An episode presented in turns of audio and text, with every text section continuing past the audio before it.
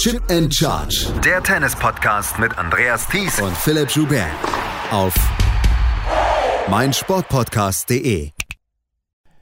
Die, Karri die Karriere von Serena Williams ist wohl beendet. Sie hat noch nicht komplett gesagt, dass jetzt Schluss ist, aber es kann man sich nicht anders vorstellen, als dass dieses Match gegen Ayla Tomljanovic heute Morgen das letzte Match ihrer Karriere gewesen sein soll. Sie hat nochmal alles gegeben. Sie hat nochmal alles versucht, aber am Ende war der Tank dann leer. Mit 6 zu 1 gewann Ayla Tomljanovic den dritten Satz und zieht damit ins Achtelfinale ein und ist dann vielleicht in ein paar Jahren dann auch die 8000 Euro Frage bei Wer wird Millionär? Wer war die letzte Gegnerin von Serena Williams? Herzlich willkommen zu unserer neuen Ausgabe hier von Chip in Charge auf meinsportpodcast.de mit dem Geschehen von den US Open. Mein Name ist Andreas Thies, natürlich auch wieder mit dabei, Philipp Schubert. Hallo Philipp.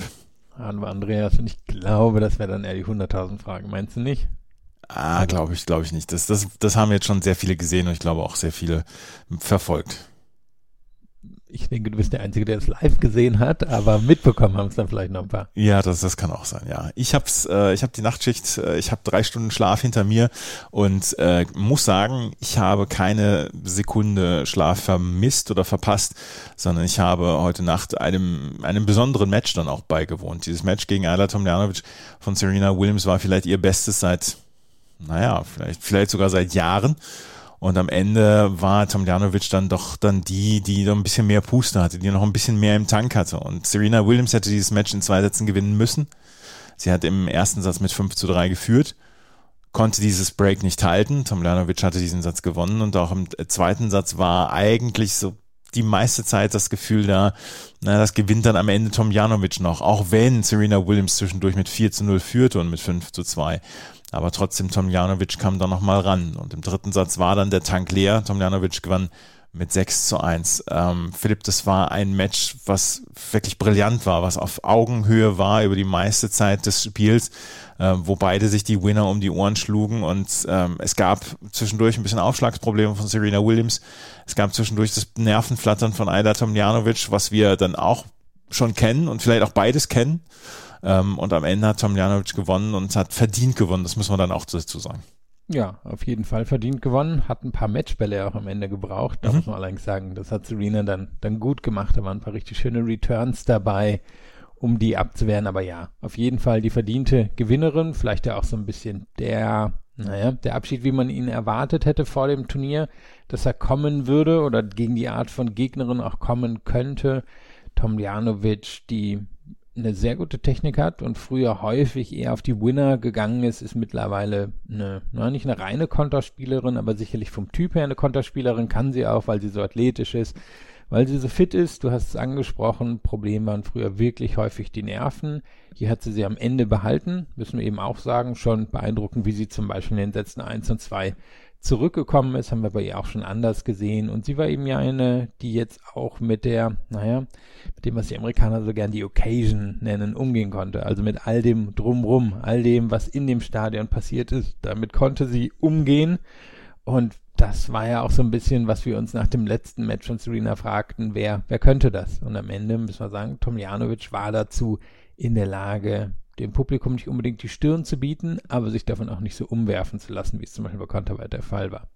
Es gab genau einen einzigen Moment, wo Ayla Tomljanovic so ein ganz kleines bisschen sich nicht beeinflussen ließ, aber wo man so merkte, das setzt ihr vielleicht auch so ein bisschen zu, weil es war wieder Grillenzirpen, sobald Ayla Tomljanovic einen Punkt geholt hatte und es war dann das Dach angehoben, wenn Serena einen Punkt gemacht hat. Es gab einen Punkt, wo sich Ayla Tomljanovic darüber beschwert hatte, dass die, dass die, ja, dass die Geräusche zu laut waren, beziehungsweise dass es unfair sei, äh, über Fehler zu klatschen, beziehungsweise dann in, in Punkte reinzuklatschen. Das war der einzige Punkt, wo man das Gefühl hatte, ja, jetzt hat sie so ein bisschen ihre Maske fallen gelassen. Die Maske war nämlich von vorne bis hinten auf und das müssen wir einfach sagen, wie Ayla Tomljanovic diese Situation gehandelt hat heute Nacht.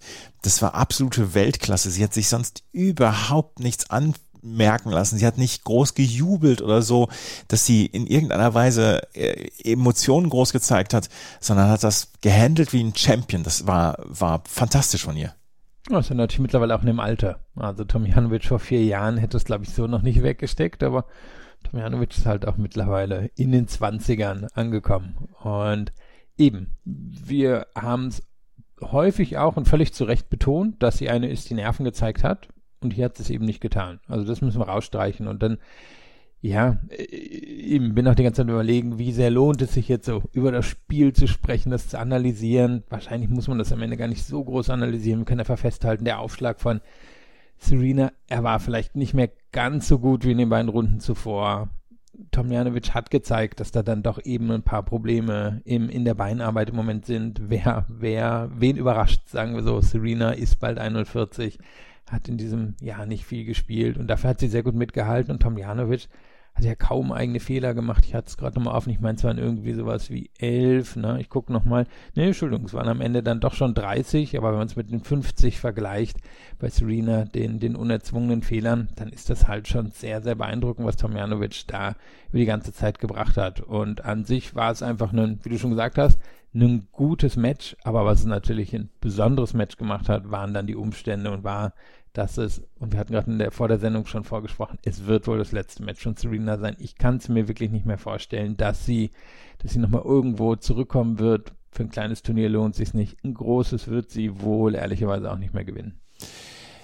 Sie hätte es in zwei Sätzen gewinnen müssen. Wie gesagt, wir müssen nicht groß darüber sprechen, über das, über Sportliche. Es war ein, ein tolles Match insgesamt. Man, man konnte es sich gut angucken. Ähm, es war nicht in, in, keiner Weise, dass man das Gefühl hatte, ja, Serena, jetzt sieht man dann aber auch dein Alter. Vielleicht im dritten Satz, aber nicht so auf diese Art und Weise, wo man sagt, oh, okay, jetzt, jetzt, jetzt tut's dann doch schon ein bisschen weh, ähm, wie die Spielerin oder der Spieler dann spielt. Es gibt ja trotzdem die, muss man sagen, Serena hätte den ersten Satz gewinnen müssen. Sie führte mit 5 zu 3 und da konnte sie ähm, Aida Tomljanovic nicht auf Distanz halten. Hätte sie diesen ersten Satz gewonnen, hätte ich mir vorstellen können, dass sie es in zwei Sätzen gewinnt. Und Aida Tomljanovic hat halt diesen ersten Satz gewonnen und da war dann auch wieder dieses Grillenzirpen. Wie sich dann allerdings Serena dann im zweiten Satz gehalten hat und, und in diesem Match gehalten hat dann am Ende und diesen Tiebreak, diesen fantastischen Tiebreak dann gewonnen hat, das war die ganz große Kunst und das war das ganz große Drama. Und ich möchte auch sagen, der Schlag, der heute noch so gut war wie vor äh, sieben, acht, neun Jahren, das war ihr Return. Mit dem hat sie sich nämlich am Ende dann auch mit durch fünf Matchbälle gegen sich ja durchge durchgewämst. Das muss man so sagen. Das die, wie sie die äh, Breakball abgewehrt hat auf den zweiten Aufschlag von Ayla Tomljanovic, das war einfach nochmal ganz große Kunst. Ja, und wenn man das dann natürlich vergleicht mit Emma Raducanu, äh, dem Match, was sie in Cincinnati hatte, wo der überhaupt nicht kam, und der Aufschlag von Raducanu ist im Moment nicht so gut, dass das Serena jetzt in der Theorie nicht hätte gelingen können, aber da war das alles weg. Und wie sie sich seitdem nochmal in Form gespielt hat, das war das Beeindruckende. Das war ja auch, was sie meinte mit ihrer, naja, es gab eben nachher noch so ein, so ein Interview, wo sie erstmal wirklich allen gedankt hat, die ihr im Leben geholfen hat. Und dann wurde sie natürlich nochmal gefragt, und war es jetzt das letzte Match? Und hat sie ja, was du auch am Anfang schon sagtest, gesagt, naja, jetzt komme ich langsam in Form. Und das ist wahrscheinlich auch der Prozess, den sie merkt. Nur wenn sie jetzt vermutlich mit zwei Wochen Abstand drauf guckt, wird sie merken, ja, okay, das ist vielleicht das Niveau, was ich erreichen kann. Natürlich noch ein bisschen besser reicht vielleicht nicht mehr für die absolute Weltspitze, aber es gibt natürlich noch einzelne Schläge, die herausragend sein können. Aufschlag und Return. Das Problem ist halt wahrscheinlich, was passiert, wenn sie im Ballwechsel drin ist. Serena Williams Karriere ist beendet und ähm, da können wir einfach mal sagen, die größte Tennisspielerin und vielleicht auch die größte Sportlerin der letzten 30 Jahre ist abgetreten, oder? Ja, also für den ganzen Sport will ich natürlich lieber nicht sprechen. da kenne ich mich jetzt nicht so tief aus. Tennis, glaube ich, sie, sie ist zumindest in diesem Pantheon drin von, von größten. Also für mich ist sie jetzt wirklich von denen, die ich gesehen habe, die größte, aber ich war nicht da für Martina Navratilova oder Chris Evert oder so, bei denen wir immer wissen, die sind ein paar Grand Slams hinter Serena, aber da dürfen wir auch nicht vergessen, da waren die Australian Open einfach noch nicht, hat noch nicht die Stellung, die jetzt äh, mittlerweile sie haben. Also waren es früher eher de facto drei, manchmal sogar nur zwei Grand Slams, das dürfen wir dann nicht vergessen, aber Serena Williams war sicherlich eine eine Erscheinung und ähm, ich hatte es ja auch schon mal gesagt, glaube nach unserer Ausgabe in Cincinnati, für mich jetzt persönlich, als ich über sie geschrieben habe, sicherlich die spannendste und interessanteste Person im Tennis, über die ich je geschrieben habe und von daher glaube ich, können wir schon, schon sagen, sehr prägend für das Tennis und über die letzten 20, 30 Jahre vermutlich die, die beste Spielerin, die wir hatten. Ja, ja, sie hat einen Grand Slam mehr als äh, Steffi Graf zum Beispiel, aber wir können dann auch sagen, ähm, sie hat das Tennis mehr geprägt als Steffi Graf. Also Steffi Graf war in ihrer, in ihrer sportlichen Dominanz war sie äh, unangetastet. aber vielleicht hatte sie nicht den, den Einfluss auf Tennis, wie Serena auf Tennis jetzt hatte die letzten 25 Jahre. Ja, das, das glaube ich, kann man schon festhalten. Das war auch bewusst, glaube ich, so gewählt bei Steffi Graf, von der wir seitdem nicht mehr so viel gesehen haben. Ich denke, das wird bei Serena Williams anders sein und da wird Williams vermutlich eher so ein bisschen im, im Navratilova und Everett und vermutlich sogar nochmal zwei, drei Stufen darüber sein. Also das ist ja jetzt auch nichts gegen Steffi Graf. Dieses die Auslosung unten hat noch einige Namen, von denen wir, bei, bei denen wir alle keine große Fantasie brauchen, um uns sie im Finale vorzustellen. Wir brauchen auch keine große Fantasie, um uns Ludmila Samsonova im Finale vorzustellen, weil die ist nämlich jetzt die nächste Gegnerin von Ayla Tomljanovic. Samsonova gewann gegen Alexandra Krunic mit 6 zu 3 und 6 zu 3 und die cruist im Moment durchs Turnier. Ja, und Krunic ist ja eigentlich so gut darin, Power zu absorbieren und dann daraus so ein bisschen ihre trickreichen Ballwechsel aufzuziehen und sie hatte einfach kaum eine Chance gegen Samsonova. Also was mir aus dem Match als Bild bleibt, ist Samsonova Vorteilsseite, schöner Kicker nach außen und er fliegt gefühlt einen Kopf über, über den Kopf von Krunic. Also 30 Zentimeter irgendwie über den Kopf von Krunic ist am Ende natürlich nicht so, sieht nur so aus. Aber das ist halt so das Ding. Samsonova serviert sehr, sehr gut und ist in der Lage, ja, relativ fehlerfrei mit extremer Power Tennis zu spielen und Krunic konnte da gar nichts machen. Das wird vielleicht gegen Tomljanovic ein bisschen anders aussehen, wenn die runterkommen kann von dem High des Arena-Matches, aber Samsonova ist, denke ich, hier im Moment mindestens Top 3 Favoritin in der unteren Hälfte. Wir müssen das, äh, das, das ist, äh, ich, ich kann das nicht verschweigen, dass ähm, es wird unglaublich schwierig sein für Ayla Tomljanovic, hier wieder sich wieder zu fokussieren wird's. Ähm, auf der anderen Seite ist sie jetzt eben schon ein bisschen älter. Sie kann das vielleicht irgendwie einordnen. Denke aber, sie wird von Samsonova ein bisschen Hilfe brauchen. Also wenn die so spielt wie in den letzten Wochen, dann wird das schon ganz schön schwer. Dafür ist Tomljanovic dann doch unter Umständen ein klein bisschen zu limitiert in der Offensive, als dass sie ihr Samsonova vom Platz schießen kann. Also wird die das vermutlich so ein bisschen selber erledigen müssen. Samsonova hat jetzt in Washington gewonnen und in Cleveland gewonnen. Beide Turniere ähm, relativ ja ungefährdet. Sie hat im Finale in Washington gegen Kaya Kanepi verloren, einen Satz verloren. Sie hat auch gegen Ayla Tomljanovic in der Runde der letzten 16 da in Washington einen Satz verloren. Da ging es sehr, sehr eng zu. Aber Samsonova, die müssen wir, müssen wir schon als Favoritin jetzt hier im Moment nennen, ne, für dieses Match. Also ich nenne sie als Favoritin. Ja, sie ist wahrscheinlich in ihrem Viertel auch die Favoritin. Also ja. da oben kommen jetzt noch Chabert und Kudametova, über die wir gleich sprechen. Da würde ich Samsonova schon, schon im Moment vorne sehen. Sie ist jetzt noch nicht die Turnierfavoritin das hat sie jetzt bei einem Grand Slam auch noch nicht, nicht erreicht, dass sie so weit gekommen ist, aber die Form ist schon sehr beeindruckend.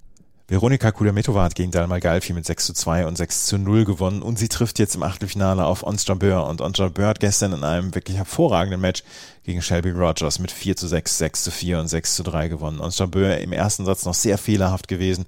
Shelby Rogers konnte das zu ihren Gunsten nutzen. Doch als im zweiten Satz ähm, Jabeur dann die Fehler runtergebracht hat und so ein bisschen mehr dann auch die Bälle verteilen konnte und die Bälle länger im Spiel halten konnte und Shelby Rogers gezwungen hat, noch den einen Ball mehr zu, ähm, ja, zu spielen. Von da an hatte Jabeur dann die Oberhand am Ende in drei Sätzen und trifft jetzt auf Veronika Kudametova. Das Gefühl bleibt immer noch, dass sie vielleicht im Moment so ein bisschen überspielt ist, aber insgesamt kämpft sie sich hervorragend durch. Ja, war beeindruckende Leistung. Wir hatten ja über Rogers jetzt auch einige Male gesprochen seit der Auslosung. Ich glaube, die hätte hier wirklich eine realistische Chance gehabt, weit zu kommen. Das muss man eben sagen, Jabeur war da in der Lage, durch ihr ja durchaus trickreiches und auch vom Händchen her geprägtes Spiel viele der Bälle von Rogers einfach zu kontern. Also stand früh an der Linie, hat die Bälle früh quasi im Aufsteigen genommen, war in der Lage, da die Richtung zu ändern und das hat es dann Rogers irgendwann doch schwer gemacht, weil da der Druck sehr, sehr hoch gehalten wurde.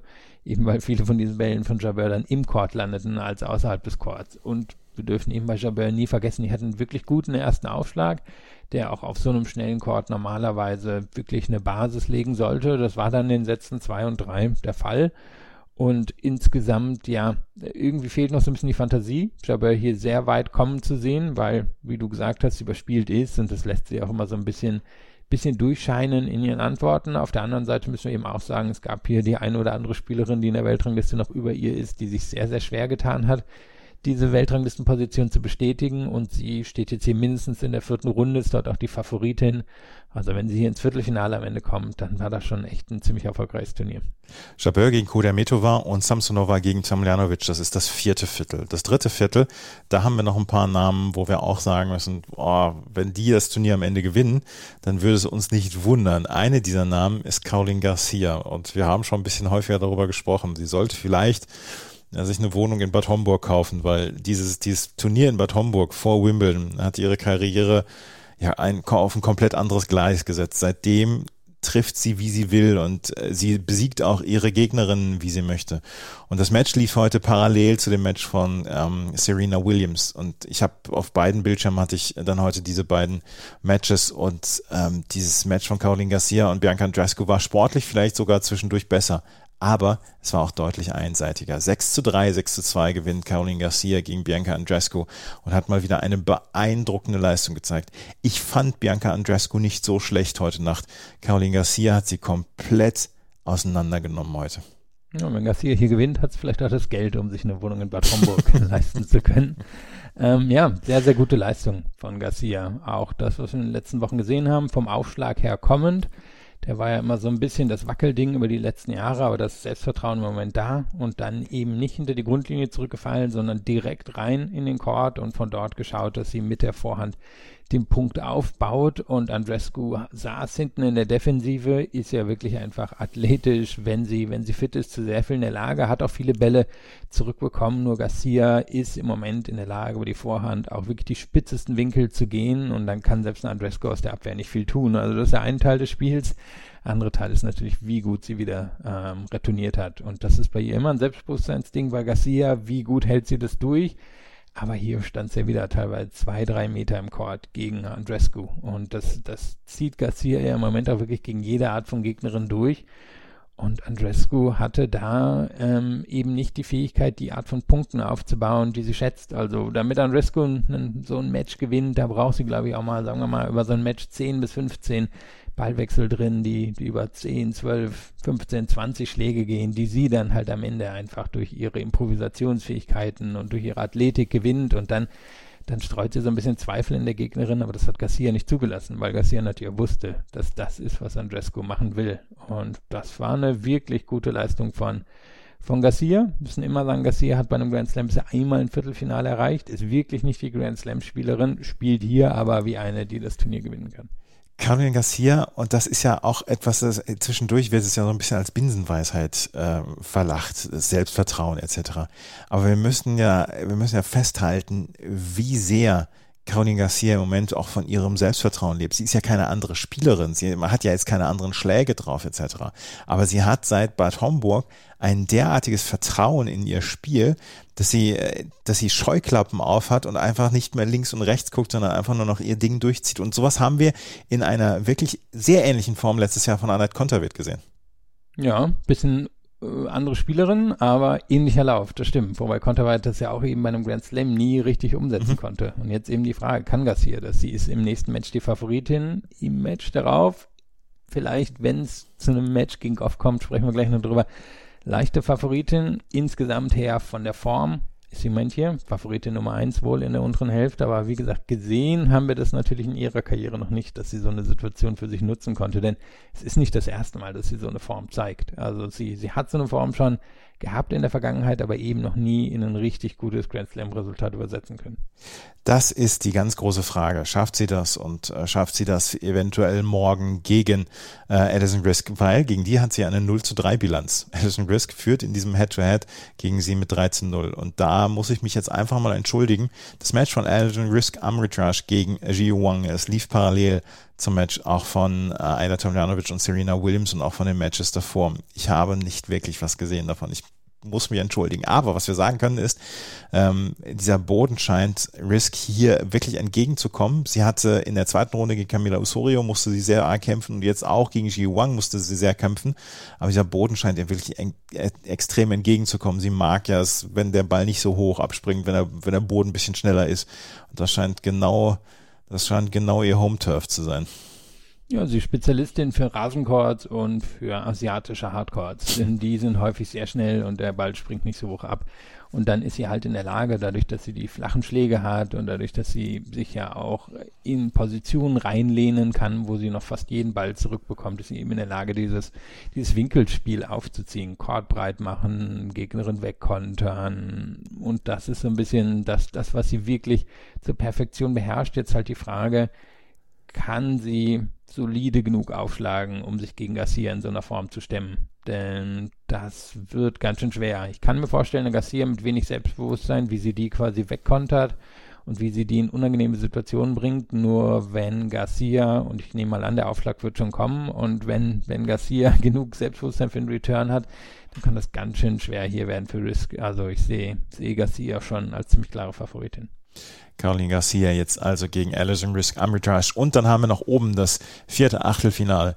Das bestreiten Zhang Zhuai und Corey Goff. Zhang Zhuai gewann gegen Rebecca Marino mit 6 zu 2 und 6 zu 4. Und das ist eine Sache, das muss man von vornherein so sagen, dass die äh, Zhang Zhuai auf jeden Fall favorisiert wird. Auch sie im Moment mit einem äh, wirklich enormen Selbstbewusstsein ausgestattet. Hatte ja in der ersten Runde die an 30 gesetzte Jill Teichmann besiegt und dann äh, war sie nicht auf Simona Halep getroffen, weil die ja in der ersten Runde ausgeschieden war. Und sie nutzt ihr Draw jetzt und steht jetzt im Achtelfinale und trifft auf Corey Goff. Die hat heute oder gestern gegen Madison Keys mit 6 zu 2 und 6 zu 3 gewonnen. Ich hatte immer die gesamte Zeit das Gefühl, Madison Keys muss die Ballwechsel kurz halten, um gegen Corey Goff bestehen zu können, muss sie ein bisschen vom Platz schießen.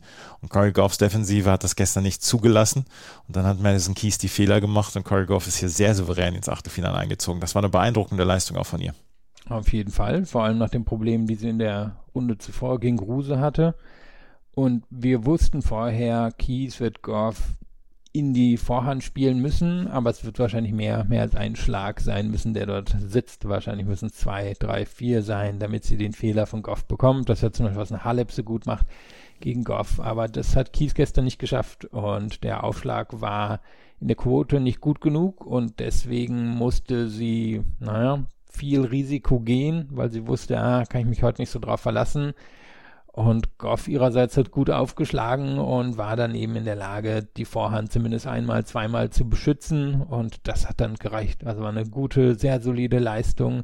Und Keys hat sich hier nicht unbedingt selber rausgenommen, weil das würde jetzt auch dem Spiel von, von ähm, Goff nicht gerecht werden. Aber es war keine gute Leistung von Keys. Das glaube ich, ähm, können wir so ohne Umschweife dann auch sagen. Corey Goff gewinnt dieses, dieses Match sehr, sehr souverän gegen Madison Keys und trifft jetzt auf Zhang Zhuai. Äh, traust du dir einen Tipp zu, wer unten das Finale erreicht? Jetzt, nach Runde 4, äh, nach Runde 3? Hm, ich könnte mal ein Power Ranking machen, das, das traue ja. ich mir zu. Garcia vor Goff vor Samsonova vor Jabeur, das würde ich mal als Power Ranking Moment sagen. Wir werden sehen, wie es sich in den nächsten Tagen entwickelt. Auf jeden Fall entwickelt sich diese untere Hälfte bei den Frauen extrem spannend und ich glaube, äh, da stehen uns noch einige wirklich herausragende Matches äh, bevor und ich hätte nichts dagegen, Caroline Garcia gegen Corey Goff im Viertelfinale zu sehen. Ja, wir, wir haben ja auch einfach echt ein paar gute Stories drin. Ich meine, für die Amerikaner ist Goff jetzt nach, nach Serena hier die große ja. Nummer. Die hat ja wirklich alle großen Zeitungen bekommen. Garcia verkörpert ja fast das Ideal des europäischen Tennis. Also ich meine, davon träumen ja alle in Europa genauso stylisch Tennis zu spielen. Jabeur, mein, ne, ist die, die beste afrikanische Spielerin, die wir in den letzten Jahren gesehen haben. Und Samsonova, die hat das Potenzial, wahrscheinlich mal die Nummer eins der Welt zu werden. Ist halt die Frage, ob sie es umsetzen kann. Da haben wir noch Tomljanovic drin. Also ist ein, ein sehr gut besetztes Turnier da unten. Wenn wir uns gleich wieder hören, dann werden wir über die obere Hälfte bei den Männern sprechen, weil die hat nämlich jetzt auch ein paar extrem interessante Matches vor sich. Vor allen Dingen das Match zwischen Daniel Medvedev und Nick Kyrgios. Darüber gleich alles hier bei Chip and Charge, dem Tennis Talk auf meinsportpodcast.de. Schatz, ich bin neu verliebt. Was? Das ist er. Aber das ist ein Auto. Ja, eben. Mit ihm habe ich alles richtig gemacht. Wunschauto einfach kaufen, verkaufen oder leasen. Bei Autoscout24. Alles richtig gemacht. Es war fast schon ein richtiger Downer. Die beiden Herren-Matches, die in der Night Session gespielt worden sind, gegenüber den Frauen-Matches, die in der Night Session gespielt worden sind. Weil wir hatten Corey Goff gegen Bianca Andrescu und wir hatten natürlich Serena gegen Ayla Tomljanovic. Die Matches von Nick Kyrgios und von Daniel Medvedev konnten da nicht mithalten, von vornherein nicht. Und sie haben am Ende auch nicht mithalten können. Zu gut waren beide und zu fokussiert waren beide und zu konzentriert waren die beiden Favoriten. Und Nick Kyrgios und Daniel Medvedev treffen jetzt im Achtelfinale am Sonntag, wahrscheinlich am Sonntagnachmittag aufeinander, weil die ähm, Amerikaner ja gerne dann auch am Sonntag so eine, so eine Nachmittagssession noch, noch draus machen, die ja dann wahrscheinlich auch gute Einschaltquoten haben wird. Nick Kyrgios hat sein Match gegen JJ Wolf mit 6 zu 4, 6 zu 2 und 6 zu 3 gewonnen. Und ja, er lässt zwischendurch immer noch seinen, seine Gedanken freien Lauf und dass, dass, dass er ins Plaudern kommt und dass er jetzt ja auch eine Strafe bekommen hat nach seiner zweiten Runde gegen Benjamin Bonsi, weil er auf den Platz gespuckt hat wegen unsportlichen Verhaltens, äh, weil er seine Box beschimpft etc. Hier gegen JJ Wolf war er wieder höchst fokussiert hat äh, seinen Aufschlag überhaupt nicht in irgendeiner Weise anzweifeln lassen und war gegen JJ Wolf einfach ein komplettes Level drüber. Ja, das kann man so festhalten. Wolf ist ja ein Aufschlags- und Vorhandspieler. Das Kyrgios auch. Kyrgios ist besser genau darin. Wolf wird sich, denke ich, schon einigermaßen weit oben etablieren können jetzt mit der Zeit. Bei dem ging es ja auch mal hoch und dann wieder runter in der Weltrangliste und jetzt geht es langsam wieder hoch und ich glaube, ich glaube, der wird da schon oben hinkommen, weil er dieses klassische, runde, gute amerikanische Tennis spielt. Allerdings, das hat einfach nicht gereicht gegen Kyrgios. Also Kyrgios wird eine andere Art von Gegner brauchen, um ihn hier aus dem Turnier zu nehmen und der andere Art von Gegner wartet ja durchaus in der nächsten Runde. Er hat ja selber davon gesprochen, dass er, ähm, dass er gesagt hat, ja, ich, ich weiß gar nicht, warum ich im Moment so konzentriert und so fokussiert bin. Das hat das so ein bisschen vielleicht gebracht, dann auch das Wimbledon-Finale. Man, hat, man hätte ja denken können, dass das Wimbledon-Finale ihn wieder zurücklehnen lässt, aber Kyrgios macht seit Wimbledon wirklich fokussierten Eindruck und einen Eindruck, den man vielleicht sich schon ein bisschen länger von ihm erwünscht. Also jetzt ist er nicht so ein Spieler, das müssen, damit müssen wir leben, etc. Aber seit Wimbledon wirkt er extrem fokussiert und ist insgesamt ja auch ein Gewinn für die Männertour. Ich glaube, er will jetzt halt auch mal so ein Turnier gewinnen. Also der, der wird sich denken, ich hätte das Wimbledon-Finale schon gewinnen müssen. Das glaube ich nicht, dass das der Fall ist, weil ähm, Djokovic doch einfach ein, ein einigermaßen besserer Spieler ist als Kills. Aber ich glaube, seitdem hat er gemerkt, also für ihn war ja immer so das Ding, er hat einfach ein bisschen Angst vor dem Erfolg gehabt und ich glaube dem Druck, der, der, oder den der Erfolg mit sich bringen würde. Aber jetzt hat er ihn eher beflügelt und ich glaube, dass das treibt ihn jetzt auch unterschwellig ein bisschen an. Hat jetzt natürlich das Problem, dass er, dass er auf einen mindestens genauso guten Spieler in der nächsten Runde trifft, aber hat eine realistische Chance, hier das Turnier zu gewinnen. Kyrgios trifft jetzt auf Daniel Medvedev und auch hier brauchen wir nicht unbedingt über das Match groß reden, weil Medvedev hatte überhaupt keine Probleme, sich dieses Match zu sichern gegen Yibing Wu, der hier als erster Chinese seit 60 Jahren das, die dritte Runde eines Grand Slams erreicht hat. Das ist ein männlicher Chinese.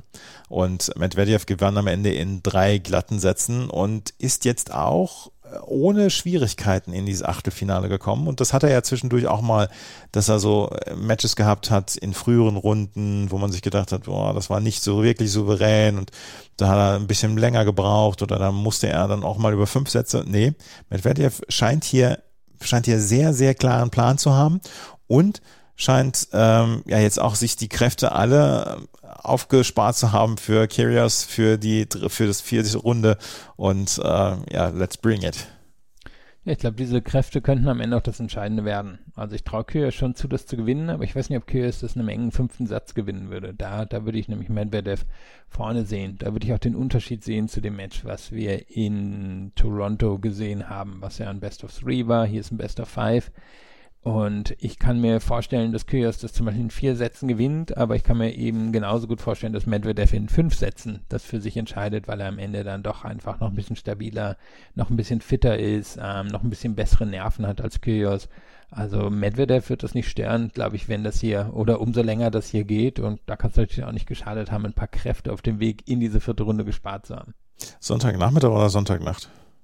Tja, das ist immer schwer zu sagen, wen die, wen die da bevorzugen. Es ist ja einfach so, dass in den USA am Montag ist auch ein, ein Feiertag, quasi, das ist immer für die Amerikaner Ende, Ende des Sommers, dieses Labor Day Weekend und deswegen wird eben vieles dann auf den Tag gelegt am Sonntag und teilweise auch am Montag. Aber manchmal gibt es dann Sonntagabend auch noch ein großes Match, weil die sich davon dann auch Quoten erhoffen kommt dann ja auch immer an, wer, wer gegen den Football antritt, der dieses Wochenende, also der College Football. Also schwer zu sagen. Ich habe mich da in den letzten Jahren ein paar Mal vertippt glaube fast, dass wir sie in der Night Session sehen. Ich glaube auch, weil es kein anderes Herrenmatch gibt, was, äh, was man in die Night Session so richtig ohne Zweifel reinsetzen kann. Ja, also wäre, wäre Tommy Paul durchgekommen, dann ja. wäre das wahrscheinlich eins für die Night Session gewesen. So denke ich fast, es wird doch die Night Session und wir kriegen Coco Goff am Nachmittag. Das, das zweite Match, äh, was wir im Achtelfinale am Sonntag erleben, ist das zwischen Pablo Carreño Busta und Karen Khachanov. Pablo Carreño Busta hat in einem, in einem fast schon absurden Match gegen Alex de Menor gewonnen mit 6 zu 1, 6 zu 1, 3 zu 6 und 7 zu 6. Und die ersten beiden Sätze hatte de Minaur überhaupt keine Chance. Er ist wirklich von Pablo Carreño Busta vom Platz gefegt worden. Dann gewann er den dritten Satz und der vierte Satz war das absolute Spektakel. Und wer sich das nochmal anschauen mag, den Matchball, ja, den muss man, den Matchball, den muss man sich unbedingt nochmal angucken, weil das war der Punkt des Turniers, wie Carreño Busta mit einem Tweener dann quasi als Lob gespielt gegen ähm, Alex de Menor den Punkt gemacht hat. Alex de Menor zermalmt danach seinen Schläger. Carreño Busta sinkt zu Boden und äh, freut sich über diesen Sieg.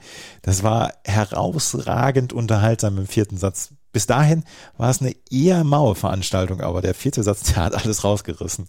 Ja, und das Krasse an dem Tweener ist, den hat er nicht drei Meter hinter der Grundlinie gespielt, wie sonst solche Dinger gespielt werden. Den, den hat er quasi noch im Court drin oder im Gebiet des Courts drin gespielt. Und daher ist der, ist der so spektakulär gewesen. Und ja, erste beide Sätze äh, an sich hätte man jetzt erwartet, also Karine Busse hat ja durchaus eine spektakuläre Inside-Out-Vorhand, die geht in die Rückhand von Dimenor rein, die ist eigentlich sehr, sehr stabil, würde man erwarten dass das ein ungefähr Duell auf Augenhöhe war, war es aber nicht. Bus, da hat er einfach dominiert und ähm, Rückhand gegen Rückhand ist er, ist er mindestens sowieso genauso gut wie Dimenor. Und dann, ja, nach, nach dem Break oder nachdem Dimenor dann quasi dieses Break zum Satzgewinn im dritten holen konnte, hätte man denken können, naja, in fünften sollte es hier mindestens schon gehen. Dimenor ist fit genug, Bus da hat dann auch irgendwann so ein bisschen sich nicht unbedingt die Defensive fallen lassen, aber hat vielleicht auch nicht mehr so spektakulär offensiv gespielt und hat es dann aber irgendwie noch hier so rausgewurstelt und von dem müssen wir auch schon sagen, der ist echt in spektakulärer Form in der Carreño Buste. Ist er. Und das ist etwas, äh, was mich auch in den ersten zwei Sätzen so fasziniert hat. Und da habe ich dann auch so gedacht, ja, Alexi Menor ist wirklich ein guter Tennisspieler und, und äh, er gehört zur erweiterten Weltspitze. Aber wenn er auf einen solchen Spieler trifft, der so eine Form hat und der so die Bälle und so die Ecken dieses Platzes trifft, wie Carreño Busta in den ersten zwei Sätzen und das auch ja auch für Carreño Busta ein durchaus äh, anspruchsvoller Court, ein bisschen schnellerer Hartplatz. Wir haben immer gesagt, dass Carreño Busta ähm, auf Hartplätzen eigentlich eher ähm, äh, funktionieren sollte als auf Sandplätzen. Das, das wird er immer sagen, dann wahrscheinlich auch selber, dass ihm Hartplätze äh, eher gefallen. Aber wie er dem Menor heute wirklich vom Platz gewischt hat in den ersten beiden Sätzen, das war mehr als beeindruckend. Wir haben auch noch ein mögliches Viertelfinale gegen Kyrgios. Ja. Und da möchte ich jetzt mal sehen, wie Kyrgios an ihm vorbeikommt. Also hier ist echt noch einiges an Feuer in, in dem oberen Viertel drin mit Medvedev, Kyrgios, Karine Buster und Khatschanov, über den wir jetzt noch nicht gesprochen haben. Und Karine Buster muss sich jetzt nicht unbedingt hinter Kyrgios und Medvedev verstecken.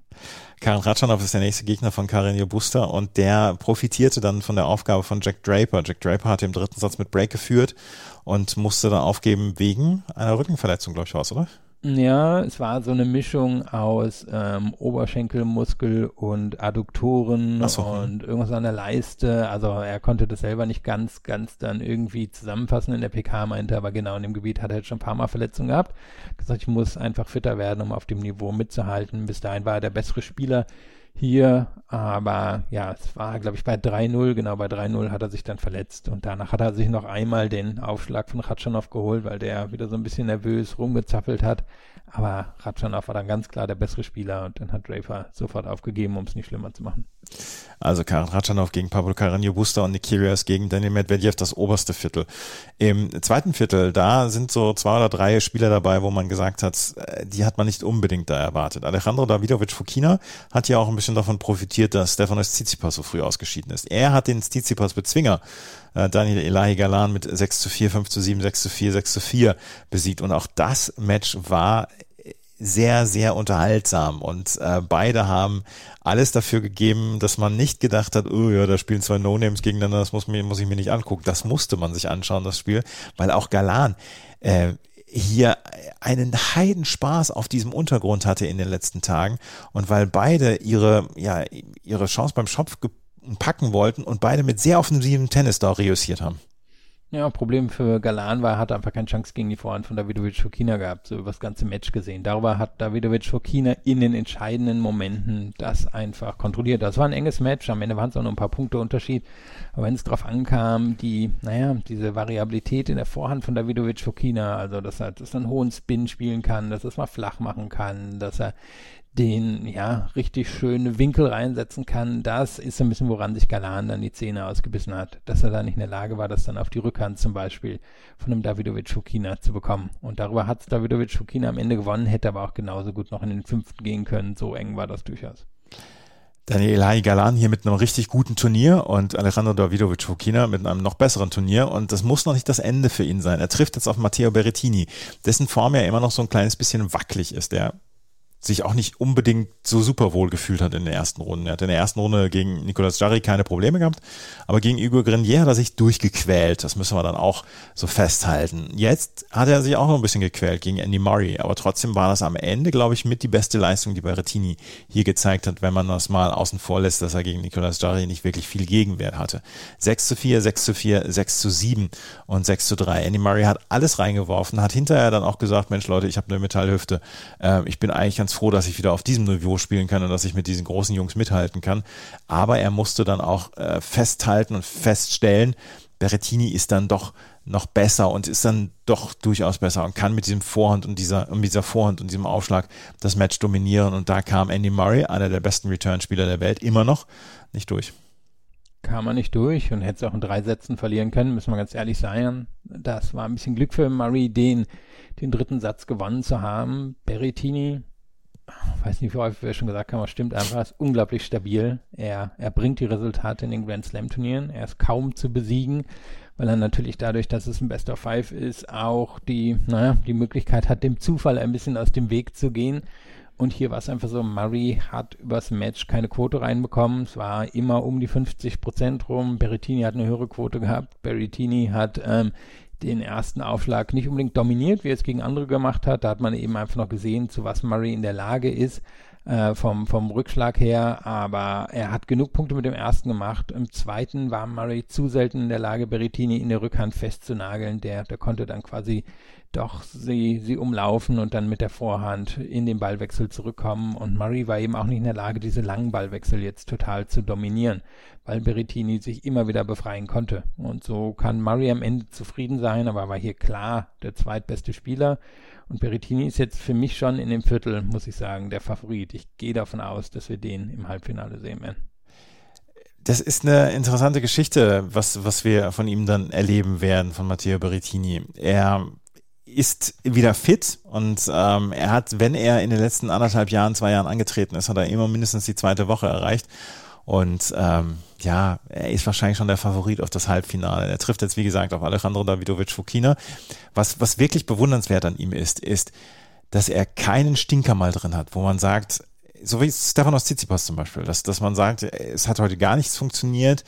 Matteo Berrettini kann sich auf seinen Aufschlag und seine Vorhand kann er sich immer verlassen und das ist sein Brot und Butter. Und ähm, das reicht für die meisten in so einer ersten Woche und dann gucken wir mal weiter. Und wenn dann die Leistung richtig gut ist, dann kommt halt das Halbfinale raus. Ja, er ist nicht so talentiert wie Medvedev Sveres Tsitsipas, aber ist halt stabiler als die drei. Also er, er hat halt keine Aussetzer drin und er behält eigentlich immer die Nerven. Und das ist halt das Bewundernswerte an ihm. Er verliert Matches, aber er verliert sie meistens, weil er halt der Zweitbeste ist und er hat sie eigentlich fast immer gegen Djokovic in den letzten zwei Jahren verloren und ab und an mal gegen Nadal, also jetzt bei den Grand Slam Turnieren. Aber alle, die so gut sind wie er oder schlechter sind, die, die nimmt er halt aus dem Turnier raus, weil er weil halt wirklich die Nerven bewahrt. Matteo Berrettini jetzt also auch im Achtelfinale. Im unteren, in der unteren, äh, unteren Achtel sind Corentin Moutet und Casper Ruth.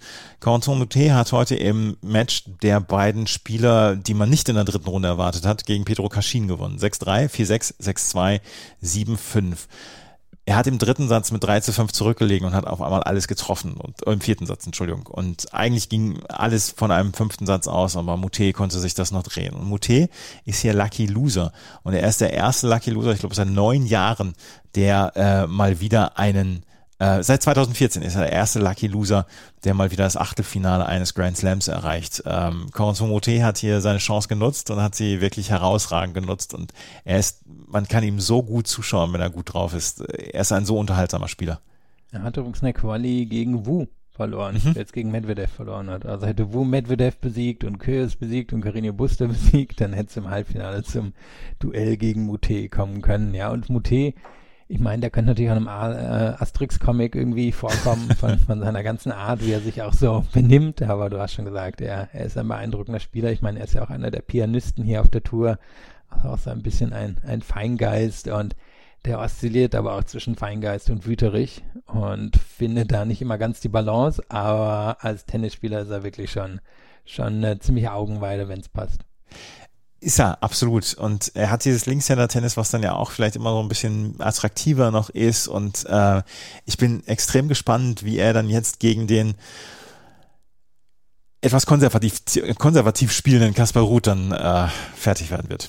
Ja, und Ruth hätte echt verlieren können gestern. Ja. Also wir hatten ein, zwei, drei, drei Tiebreaks drin in dem Match und das ist aber gekippt Ende, Ende des dritten Satzes, die Phase, die ich dann auch etwas ausführlicher verfolgt habe. Da hatte Paul sich das Break zum 6 zu 5 geholt, 40-0 geführt und da hat Ruth jeden Ball reinbekommen, aber Paul hatte, hatte die Chancen, um den Satz zu entscheiden. Er war nicht in der Lage, verliert fünf Punkte in Folge und dann auch den Tiebreak ganz klar, stabilisiert sich nochmal im vierten Satz, aber das hat, glaube ich, alle, alle Kraft, die noch in dem Match drin war, gebraucht, um den dann zu gewinnen. Und Ruth, ja, der, der ist fit genug, um das noch zwei Stunden weiterzumachen, gewinnt dann im fünften Satz mit 6-0. Da hat er dann auch sehr gut, teils auch offensiv gespielt, aber es war die Fitness, die der Unterschied war. Und der Unterschied war eben vor allem, dass Paul diesen dritten Satz noch trotz 6-5, 40-0 eigener Aufschlag hergegeben hat. Ich denke, der hätte das in vier gewonnen mhm. und sowas eine Niederlage in fünf. Tommy Paul musste auch schon in den ersten beiden Runden über fünf Sätze. Dem ist am Ende einfach der Tank leer gewesen im fünften Satz. Das hat man ganz klar gesehen. Aber das, also diese, dieser dritte Satz 6, 5, 40, 0 bei eigenem Aufschlag, das wird ihn noch sehr schlecht schlafen lassen heute Nacht. Ja, vor allem wäre Favorit gegen Mute gewesen, nicht chancenlos gegen Berettini oder Davidovic Fokina hätte der Riesendurchbruch für ihn werden können, aber hätte, hätte Fahrradkette. Aber er ist da. Also er ist jetzt ein Spieler, auf den wir achten müssen in den nächsten Monaten dann auch. Jetzt sind die ganzen Hartplatzturniere dann auch. Und ähm, Tommy Paul, glaube ich, hat sich in eine Situation gespielt, wo wir ihn nicht mehr übersehen können. Ja, also er, er ist ja eben auch jemand, der sehr gut Tennis spielen kann, dem vielleicht der eine besondere Schlag fehlt. Das, das ist so immer das Ding bei ihm, dass es da ein klein bisschen fehlt, ganz am Ende oben aber eigentlich sollte ein Top 30 Spieler konstant sein mit seinen Fähigkeiten. Da müssen wir noch einmal gerade äh, darauf zu sprechen kommen, dass John Isner nicht zu seinem Match gegen Holger Rune antreten konnte. Und jetzt wissen wir auch, was passiert ist. Der hat sich das Handgelenk gebrochen und er hat nur geschrieben, see you all in 2023. Das ist eine bittere Geschichte. Und er wäre eigentlich jetzt für den Labour Cup nominiert gewesen. Äh, ganz bittere Geschichte für John Isner. Ja, fällt ja auf einer relativen Höhe, ne? Ja, ja. Also, da, da macht man keine Witze darüber, Philipp. Na, ich habe jetzt trotzdem einen gemacht. Ja, also John Isner, gute Besserung hier von unserer Seite. Schauen wir auf das Schedule, weil wir haben bislang noch nicht über die jeweils andere Hälfte gesprochen in dieser Woche. Morgen werden wir darüber sprechen. Morgen wird es einen Podcast dazu geben. Ähm, lass uns ein bisschen darüber sprechen, noch fünf Minuten über die beiden Auslosungshälften, die wir bislang noch äh, ja ein bisschen außen vor gelassen haben. Wir haben in der oberen Hälfte der Frauen Iga Swiatek, die sich jetzt hier zweimal keine Blöße gegeben hat. Wir haben noch Gabini Muguruza, die ein sehr, sehr gutes Match gegen Linda Frivitova ge gebracht hat. Wir haben Petra Kvitova, die äh, per Walkover in die dritte Runde gekommen ist. Wir haben Jessica Pegula, die äh, in ihrer ganz sachlich seriösen Art hier durchgekommen ist. Wir haben eine Viktoria Azarenka, die hier bislang überzeugend gespielt hat. Karolina Pliskova, die in der ersten Runde unglaublich kämpfen musste. Zweite Runde war sehr klar für sich äh, oder sich für sich entschieden. Belinda Bencic ist noch bei, dabei. Danielle Collins, die zweimal erf erstaunlich äh, souverän gespielt hat. Und wir haben Marina Sabalenka dabei, die gegen Kaya Kanepi ein verloren geglaubtes Match noch umgedreht hat. Da sind noch sehr viele Namen oben in der dritten Runde bei den Frauen dabei. Ja, ziemlich offene Geschichte. Also Schwiontek steht natürlich über allen. Also glaube ich, können wir auch festhalten nach den ersten beiden Runden. Nur danach ist natürlich echt eine, eine ziemlich offene Sache. Also da sind noch locker acht Spielerinnen, denen man jetzt zutrauen würde, ins, ins Halbfinale zu kommen und auf von unten gehen. Eben Sabalenka gegen Kanepin. 2-6, 1-5 noch ja. umgebogen. War schon mit, mit Hilfe von Kanepi, aber war, haben auch schon einige Mal festgehalten. Sabalenka ist natürlich eine, die, die wirklich sehr, sehr gut kämpfen kann. Cornet geht hier weiter durch, ist aber natürlich die Außenseiterin in der nächsten Runde gegen Collins, die, die glaube ich im Moment so richtig Bock hat, auch mal bei den News Open einen sehr guten Lauf hinzulegen. Pliskova gegen Bencic bin ich gespannt drauf, ist schon ein Match ungefähr auf Augenhöhe zwischen den beiden.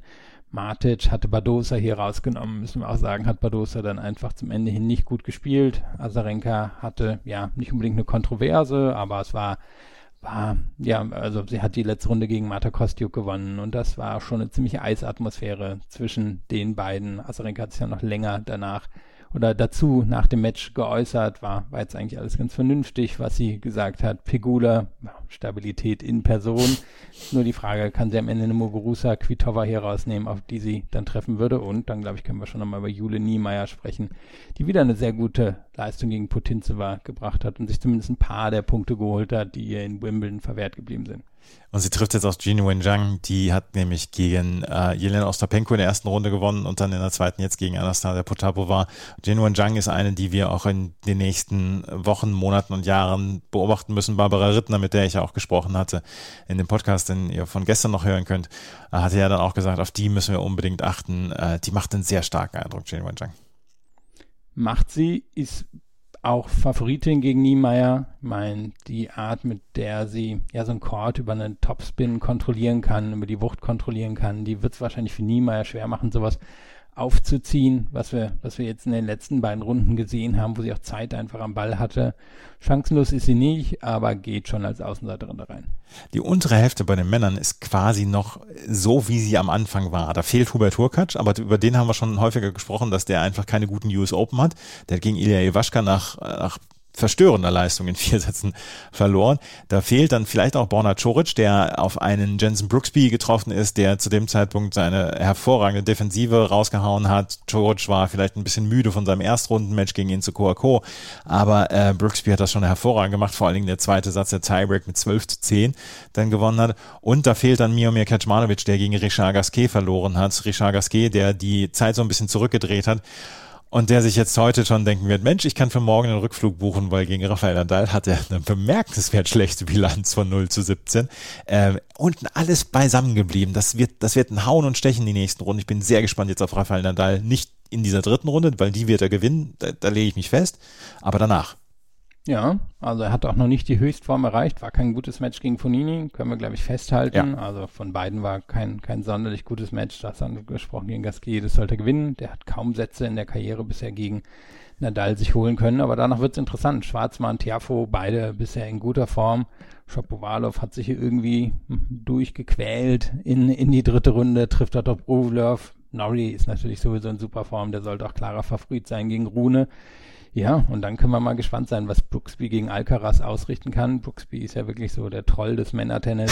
ähm, also kann man wirklich auch genau sagen, ist auch genau seine Intention, die alle wegzutrollen. Choric hat sich auch über ihn aufgeregt, aber damit muss er umgehen können in seinem Alter und ich bin gespannt, wie das gegen Alcaraz läuft, wie, wie Alcaraz damit umgehen kann mit der Art von Gegner.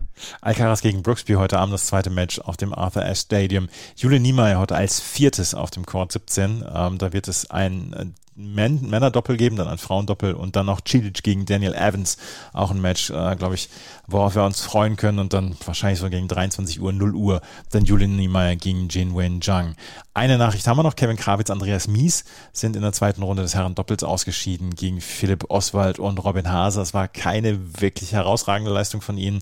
Ähm, ein Break hat gereicht am Ende für Hase Oswald im dritten Satz, um dieses Match dann zu gewinnen. Über die Doppelwettbewerbe werden wir in der nächsten äh, Woche natürlich dann auch noch ausführlicher sprechen. Das war es wieder mit einer sehr langen Zusammenfassung heute. Äh, morgen wird es die Zusammenfassung dann der jeweils anderen Hälften geben. Darauf könnt ihr euch schon freuen. Wenn euch das gefällt, was wir machen, freuen wir uns über Bewertungen, Rezensionen auf iTunes und auf Spotify. Folgt uns bei Twitter, Facebook und Instagram. Bei Twitter sind wir sehr, sehr aktiv, bei den anderen beiden auf jeden Fall beobachtend aktiv. Und ansonsten können wir nur sagen, vielen Dank fürs Zuhören. Bis zum nächsten Mal. Auf Wiederhören. Schatz, ich bin neu verliebt. Was? Drüben. Das ist er. Aber das ist ein Auto. Ja, eben. Mit ihm habe ich alles richtig gemacht. Wunschauto einfach kaufen, verkaufen oder leasen. Bei Autoscout24. Alles richtig gemacht. Chip and Charge. Der Tennis-Podcast mit Andreas Thies Und Philipp Joubert. Auf meinsportpodcast.de. Schatz, ich bin neu verliebt. Was? Drüben. Das ist er. Aber das ist ein Auto. Ja, eben. Mit ihm habe ich alles richtig gemacht. Wunschauto einfach kaufen, verkaufen oder leasen. Bei Autoscout24. Alles richtig gemacht.